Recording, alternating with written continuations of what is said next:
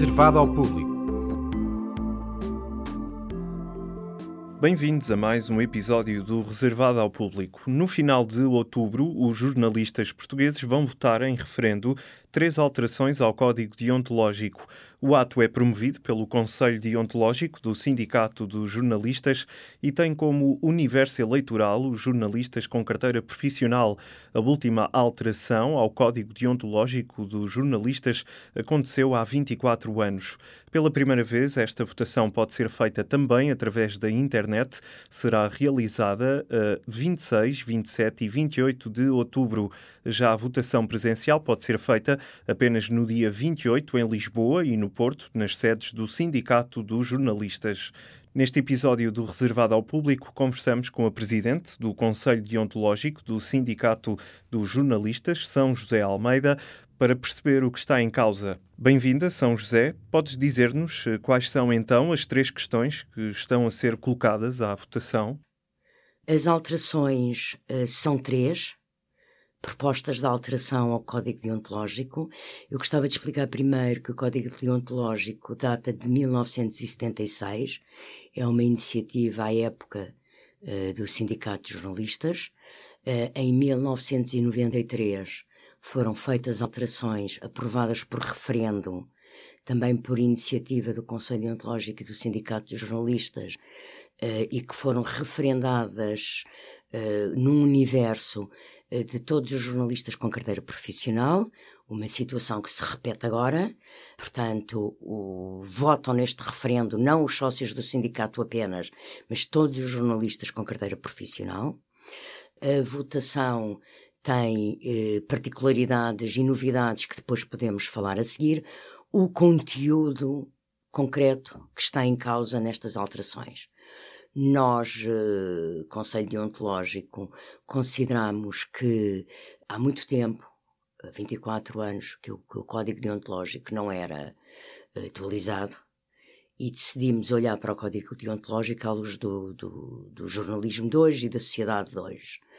Uh, é evidente que as regras do jornalismo são as mesmas uh, que eram, agora, na forma como estavam, que eram organizadas no Código Deontológico quer a própria linguagem com que eram apresentadas, uh, surgiam desfasadas para o, que são, para o que é a realidade sociológica hoje do país e do jornalismo. E até legal e constitucional. E, portanto, fizemos uh, três alterações, três propostas de alteração, que são concretamente uma compatibilização uh, constitucional do dever dos jornalistas não discriminarem pessoas, ou seja, que é baseada no artigo 13 da Constituição sobre o direito à igualdade de tratamento e à não discriminação, e em que nos limitamos a fazer uma coisa que é, assim como o atual em vigor Código Deontológico copia uma norma constitucional anterior à revisão constitucional de 2004, nós uh, copiamos a norma constitucional posterior à de 2004 com ligeiras uh, adaptações, mas, mas no fundo o que está ali é o conteúdo da norma constitucional. Isto é a, é a alteração mais uh, mecânica, se quiserem, e mais simples, mas que é muito importante porque não faz sentido o código não ser con constitucional, não é?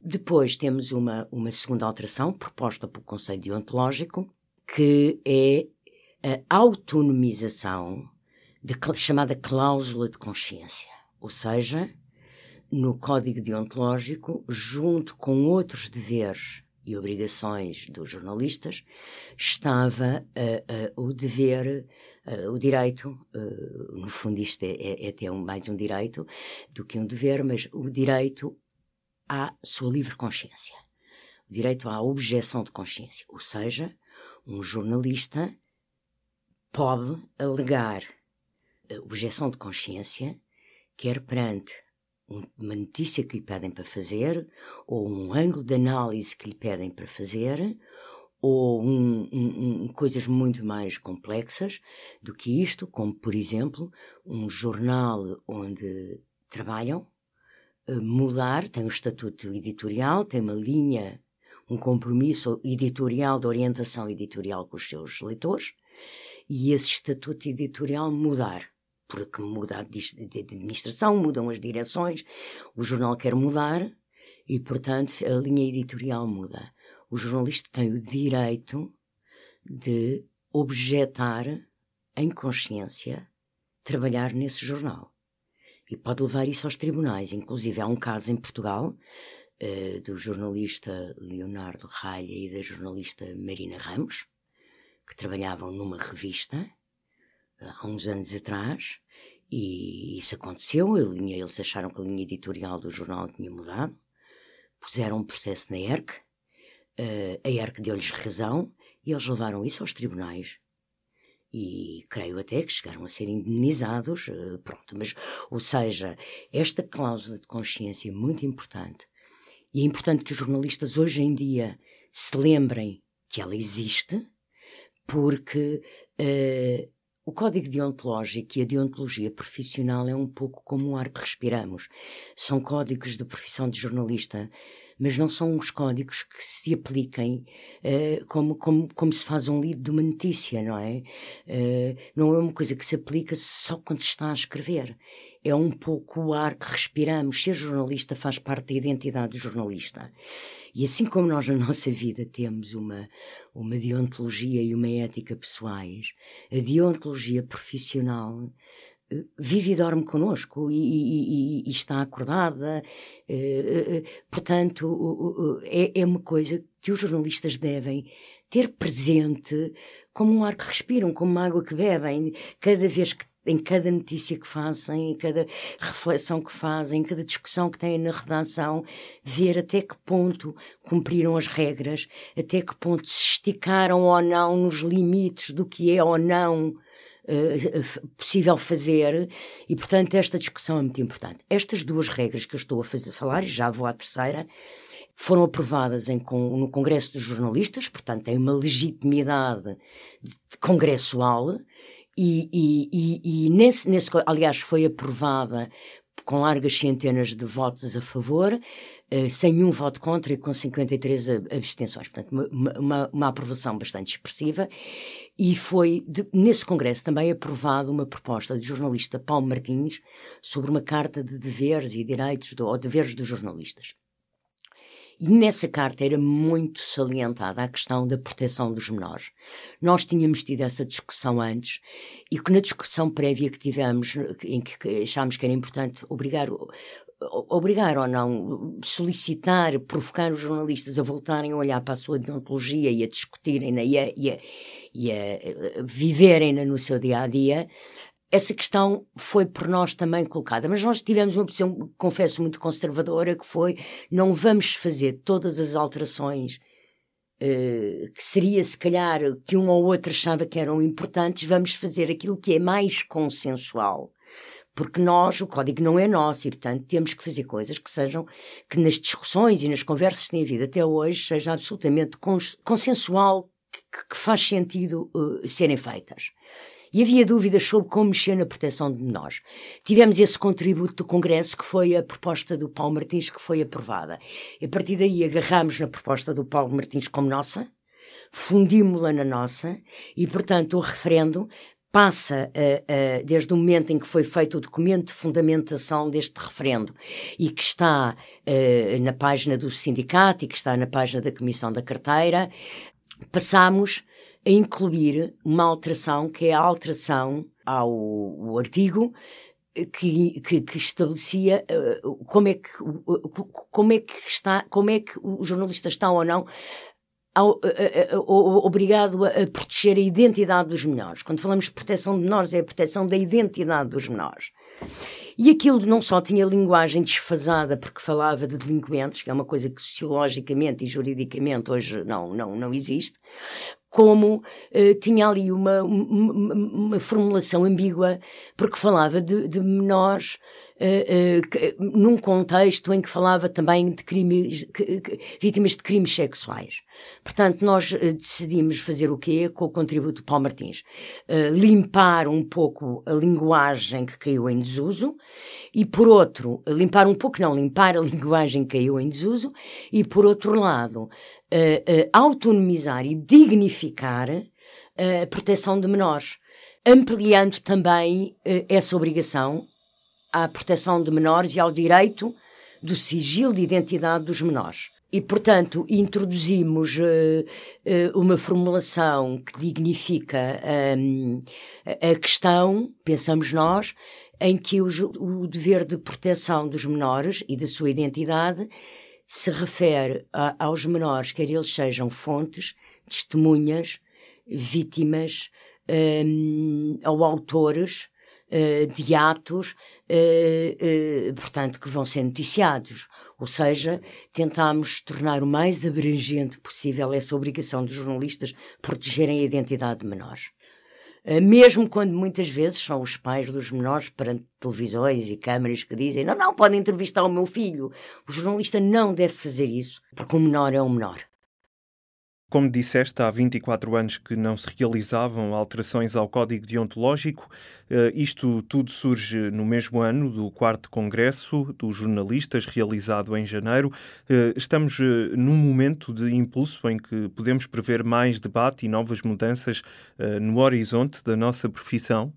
O nosso objetivo é esse, não é? O nosso objetivo, e, e, e, uma das questões que nos levou a iniciar esta, este caminho, foi eh, eh, suscitar entre os jornalistas a reflexão sobre a sua própria profissão. Os jornalistas refletem sobre todas as profissões e, e têm, um, por vezes, um grande pudor que eu percebo compreendo de, de, de, de, se calhar não querem ser uh, olhados como pessoas que estão uh, com, com um complexo de umbiguismo a olhar para si, mas muitas vezes refletem até para o público em geral sobre a sua própria profissão.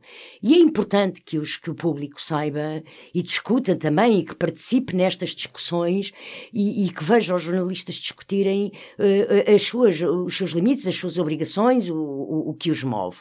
O nosso, a nossa preocupação foi esse debate e por isso tivemos a preocupação de apresentar a proposta em Congresso para que fosse debatida de facto logo pelos jornalistas em Congresso, até porque isso lhes dá uma grande legitimidade.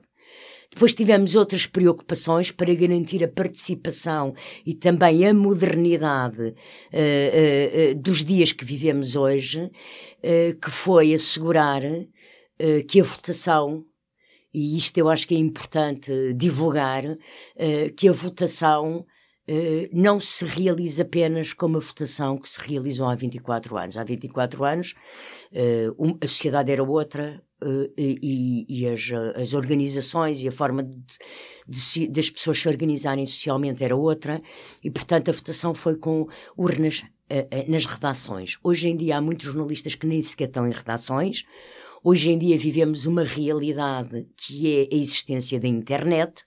O jornalismo hoje em dia processa-se muitas vezes, como a nossa vida de todos nós e outras profissões, sentados em frente a um ecrã de um computador, e portanto nós empenhámos-nos bastante para conseguir montar uma plataforma de votação online.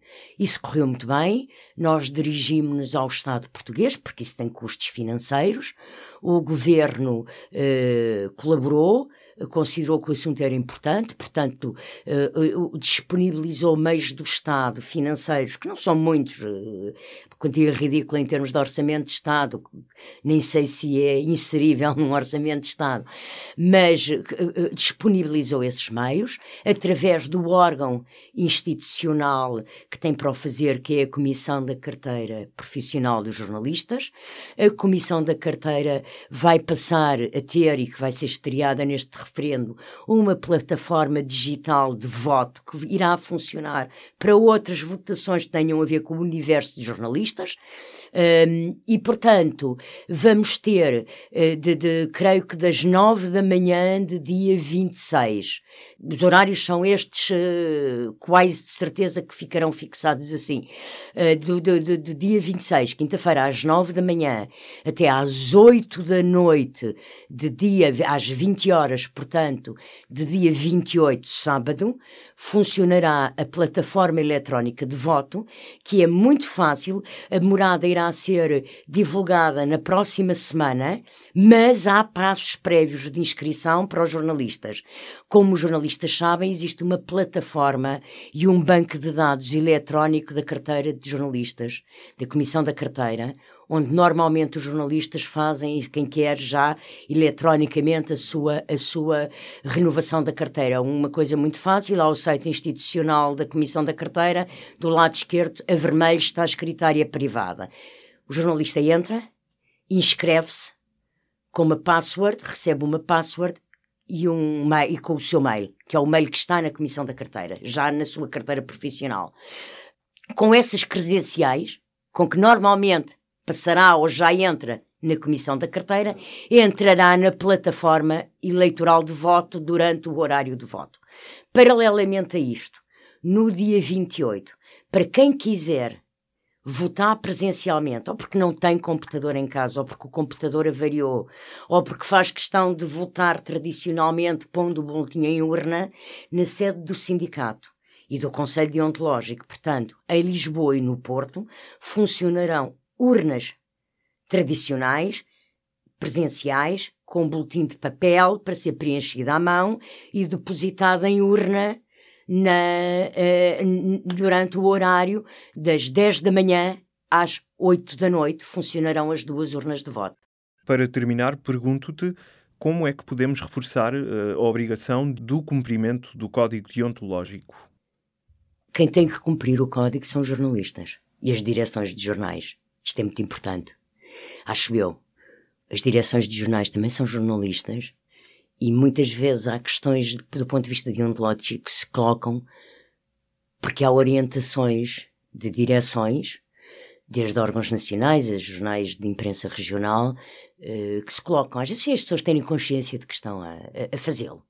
E, portanto, a única forma de combater isto é discutirmos as regras, é falarmos sobre o nosso trabalho nas redações, não é fazer plenários para contestar, não é isso que eu estou a dizer.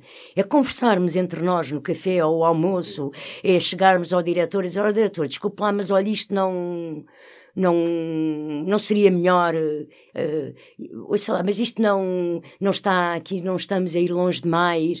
Uh, portanto, suscitar, conversar, autocrítica, crítica coletiva da, da redação, porque é assim que as coisas se fazem, não é? Nós só aprendemos a conversar com os outros e, e, e portanto, e a debater com os outros. O jornalismo tem que interagir e os jornalistas têm que interagir entre si cá está, os jornalistas não podem só questionar a sociedade, também têm que se questionar assim. E viver a deontologia é também questionar aquilo que fazemos uh, com, com uh, cotidianamente, como, como respiramos, uh, questionarmos o que fazermos. Obrigado, São José. 24 anos depois, os jornalistas preparam-se então para alterações ao Código Deontológico. O referendo realiza-se no final deste mês de outubro. Todas as informações estão no site do Sindicato dos Jornalistas. Pode subscrever os podcasts do público no iTunes, SoundCloud e aplicações móveis. O público fica no ouvido.